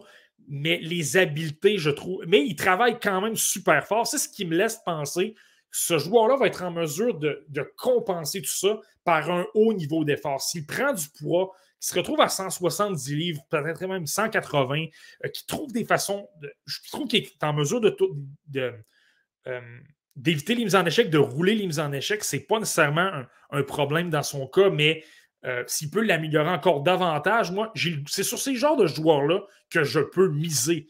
Parce que là, au niveau offensif, ce gars-là a un flair pour le filet. Il veut vraiment attaquer le filet. Il a un bon lancer. Je trouve qu'il a une vision de jeu exceptionnelle. Donc, c'est quelqu'un qui manœuvre très bien. Euh, lui aussi n'a pas peur d'être très patient, d'attendre ses occasions. Euh, s'il doit tirer, il va tirer. Euh, mais si a besoin de passer, il va passer. Je, le trouve excellent pour contrôler la rondelle et de trouver les bonnes ouvertures et tout ça un peu à l'image de Nado, mais là, Nado est quand même plus... Moi, je trouve que Fink a amélioré son coup de patin. D'ailleurs, c'est quelqu'un qui travaille avec le, l'entraîneur de patin de Kel McCarr. Donc, ça, c'est un aspect à considérer. Euh, mais moi, je trouve qu'il manque peut-être encore un peu d'accélération. C'est pourquoi je le considérais clairement pas dans la catégorie d'un Bradley Nado, mais euh, il, est combatif par contre. Il n'a pas peur d'aller dans les coins, d'être dans les batailles. Un bon bâton, euh, il met beaucoup de pression. Il est capable de récupérer énormément de rondelles et ça fait en sorte qu'en désavantage numérique, c'est quelqu'un qui est utilisé beaucoup dans, ce rôle-là. Donc, tu sais, il y a un beau potentiel sur le plan offensif et défensivement, c'est quelqu'un qui s'implique beaucoup, qui a une excellente, euh, une excellente éthique de travail et tout ça. L'aspect, moi, que je considère beaucoup, qui fait en sorte que je l'ai peut-être un peu plus haut, Et c'est là, tu sais, on dit, OK, là, ici, les GHL, il n'y a pas énormément de talent, dans une ligue un peu plus faible. Par contre, ça a également été le meilleur pointeur du défi mondial euh, junior. Et cette compétition-là, là, la Russie n'est pas là cette année. C'est certain que ça, ça, ça, le niveau peut-être un peu moins relevé, mais cette ligue-là, normalement, tu as beaucoup de joueurs de talent, beaucoup de joueurs européens. Euh, des, Andrei Zvechnikov est un ancien meilleur pointeur de cette ligue-là. Brandon Brisson, euh, Tyson Jones, tous des joueurs qui, ont été repêchés au premier tour ou qui évoluent dans l'LNH et qui sont bons. C'est une bonne ligue, je trouve, pour. Puis là, en plus, tu débarques, tu es au Canada, c'était à Cornwall cette année, donc patinoire nord-américaine contre des Européens. Donc, si tu as le côté vitesse, tu as des joueurs rapides, euh, tu as le côté euh, intensité, tu as le côté de vouloir te battre pour une médaille, tout ça. Donc, oui, il y a le côté AGHL, mais dans cette compétition-là, là, tu te retrouves soudainement avec des Européens qui, ont, qui évoluent parfois dans des ligues comme la SHL, pas, euh, pas 60 matchs, mais deux ou trois. Donc, et il a été le meilleur pointeur. 12 points en 6 matchs, 3 points de plus que son plus proche, que son plus proche poursuivant. Et pour avoir regardé notamment le match contre la Suède, je le trouvais excellent. C'est quelqu'un qui faisait toujours les ouvertures, euh, n'avait pas peur d'être acharné, gagner beaucoup de batailles. Puis il était en mesure de se libérer beaucoup, d'obtenir des chances de marquer. Donc, avec cette compétition-là, j'ai le goût de me dire, si ça a fonctionné contre des joueurs plus rapides comme un Otto Stenberg ou un, Noah Dowa Nilsson ou un Tom Villander, ben, ça se transpose peut-être un peu mieux. On a un peu plus de données pour certains joueurs. Marky, je ne m'attendais pas à ce que tu me dises que ce soit un de tes coups de cœur. Je trouve ça intéressant. C'est sûr que euh, je me range du côté de ceux qui ont des craintes quant à son gabarit et du fait que c'est un joueur qui est né en novembre 2004. Mais écoute, je vais, je vais l'ajouter sur, euh, sur ma liste de, lecture et je vais le regarder attentivement parce qu'habituellement, quand tu me dis coup de cœur, euh, tu m'intrigues et mmh j'ai l'impression que tu me décris un peu Jagger Furcus de l'année dernière en termes de gabarit, en termes de joueurs que tu avais coup de cœur, que tu voyais très haut. Est-ce qu'il y a un parallèle à faire entre les, entre les deux joueurs, euh, selon toi? Ouais, quand même un petit peu, avec des nuances. Là. Jagger Furcus joue quand même dans la WHL. Elle était l'un des meilleurs pointeurs de cette ligue-là. Euh, on parle de quelqu'un qui, qui, qui, avait montré qui avait montré des, belles données. il est arrivé au match des meilleurs espoirs dans un contexte, il avait beaucoup de pression, avait été bon. Euh, donc, clairement, ça, tu pouvais le voir avec Furcus. Je trouvais que son coup de patin était pas mal plus fluide que Fink. Euh, par contre, dans le cas de Fink, je te dis que c'est peut-être un gars qui s'allie un peu plus le Nick va aller un peu plus dans le trafic, aller gagner des batailles. Euh, Furcus, à ce niveau-là, clairement, c'est quelque chose qui doit travailler. Euh, donc, c'est peut-être là les différences. Mais oui, on parle peut-être un peu du même, du même registre. mais clairement, Fink, ce sera pas il ne sera pas aussi haut que Furcus, qui était 13 ou 14e. donc, ça, il faut enlever ça. faut enlever ça aussi de la tête. Hmm. Marky, on a un commentaire et c'est plus un défi de LBR, je te dirais. Tant qu'à parler de Ligue Obscure, peux-tu nous en dire plus sur les deux ligues du euh, High School? est-ce que tu as, euh, as eu la chance d'observer au moins un espoir qui a évolué à High School que tu pourrais nous, euh, nous faire la nomenclature aujourd'hui? Euh, ouais, ben c'est drôle hein, parce qu'on en avait prévu un justement. donc on, va en parler tout de suite. On va, on, va, ben, en fait, c'était le prochain dans notre liste. Donc ça tombe quand même bien. Euh, mais le nom qu'on avait prévu, là, je pense que c'est Jason Shogabay, euh, lui qui est présentement le, le, Dans le fond, il a été nommé le Mr. Hockey au Minnesota. C'est un, c'est un, un, titre qui est quand même assez prestigieux. J'ai pas besoin de vraiment le mentionner, mais un, je ramène des, je, ramène des squelettes dans le placard, mais tu sais, David Fisher a déjà gagné. Euh, Casey Middlestad a déjà remporté ce, titre-là. Il y a quand même des joueurs euh, prestigieux de ce côté-là. C'est un titre qui est important. Mais euh, donc, lui, clairement, c'est lui, c'est intéressant à surveiller. Lui, ce qui est intéressant, c'est qu'il évolue dans deux ligues. Donc, il évolue au niveau, et ça arrive très souvent chez les espoirs du, Minnesota qu'on fait ça. Lui a d'abord joué avec son équipe à Warroad, a obtenu 96 points en 31 matchs. Euh, lorsque sa saison s'est terminée, ben, il a joué dans la, dans. Donc là, le côté de se dire, ouais, mais il domine parce qu'il est contre des joueurs bien moins talentueux, bien moins rapides, des joueurs qui ne savent pas jouer, comment jouer du tout au niveau défensif. Ben là, il montre quand même de belles choses dans la USHL. Il joue à Green Bay avec qui ont quand même certains espoirs intéressants. Et Bay est souvent l'un des gars les plus utilisés euh, qui a des bonnes statistiques, c'est 15 points en 22 matchs quand même. Euh, donc là, tu te dis, OK, il est quand même capable de transposer ça dans un calibre de jeu plus relevé. ce qui te laisse dire, OK, c'est intéressant, on peut miser sur lui. Euh, Jason Chagabay, c'est pas, pas un joueur de très gros gabarit. 5 pieds 9 pouces, 168 livres. Une vision de jeu extraordinaire. Il est très bon pour tourner sur lui-même, effectuer des passes soulevées. Euh, c'est un joueur qui joue avec beaucoup de vitesse également. Lorsque la rondelle euh, se précipite tout de suite de l'autre côté, puis est en mesure de créer beaucoup, beaucoup d'occasions, ça, c'est super super intéressant dans son cas.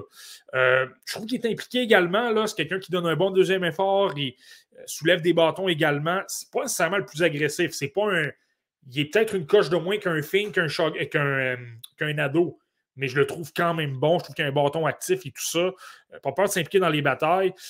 Par contre, moi, c'est pourquoi je l'ai pas mal plus bas que, que surtout Nado, mais également Fink je trouve qu'il joue peut-être un peu trop en périphérie. Lorsque la rondelle demeure beaucoup à l'extérieur, tente de contrôler, puis lorsqu'il y a de la pression vers lui, c'est plus difficile, perd un peu plus la rondelle, se retrouve dans les coins. Donc, euh, Chargobé, ça, c'en est un. Puis je te dirais Nagzak Nering aussi, qui est un, bon joueur. Moi, je trouve qu'il a peut-être un peu moins de talent, mais super énergique, énormément de coups de patin, euh, mettre beaucoup de pression. Donc, lui, il est, il est également intéressant, Zach Nering.